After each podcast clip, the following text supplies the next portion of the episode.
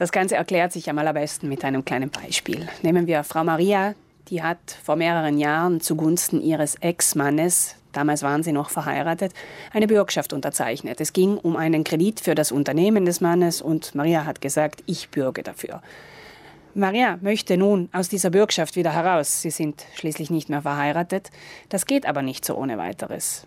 Außer für die Bürgschaft wurde ein Vertrag verwendet, von dem die Kassation gesagt hat, diese sind ungültig.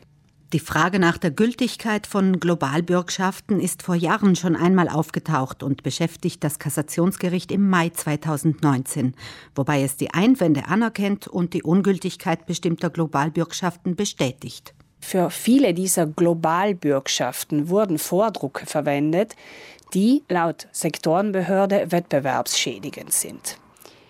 Diese Bürgschaften wurden anhand einer Vorlage erstellt, die von der Bankenvereinigung ABI herausgegeben wurde. Wir sprechen da noch vom Jahr 2003. Durch diese Vorlage gab es sozusagen eine wettbewerbswidrige Absprache. Das heißt, diese Verträge könnten unter Umständen nicht gültig sein.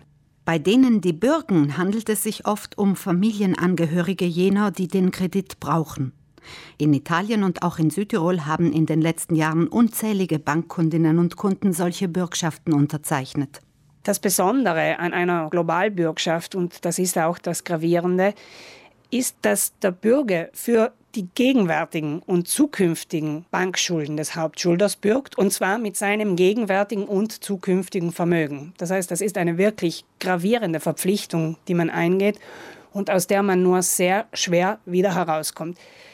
Diese Vorlagen, die wettbewerbswidrig sind, bieten hier eventuell sozusagen ein Schlupfloch. Falls Sie für jemanden eine Globalbürgschaft unterschrieben haben, aus der Sie aussteigen möchten und nicht sicher sind, ob Ihr Vertrag ungültig ist oder nicht, stehen Ihnen die Rechtsberaterinnen der Verbraucherzentrale gern zur Seite.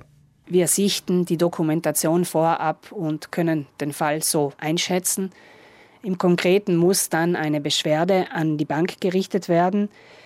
Die kann positiv oder negativ antworten. Innerhalb einer Frist von 30 Tagen erhält man einen negativen Bescheid, kann der Fall vor das Bankenschiedsgericht gebracht werden, wo er dann kostenlos geschlichtet wird. Um genau zu sein, fast kostenlos. Der Banken- und Finanzschiedsrichter stellt für jeden bearbeiteten Fall lediglich 20 Euro als Spesenbeitrag in Rechnung. Im Vergleich zu den Ausgaben eines Gerichtsverfahrens ein Klacks.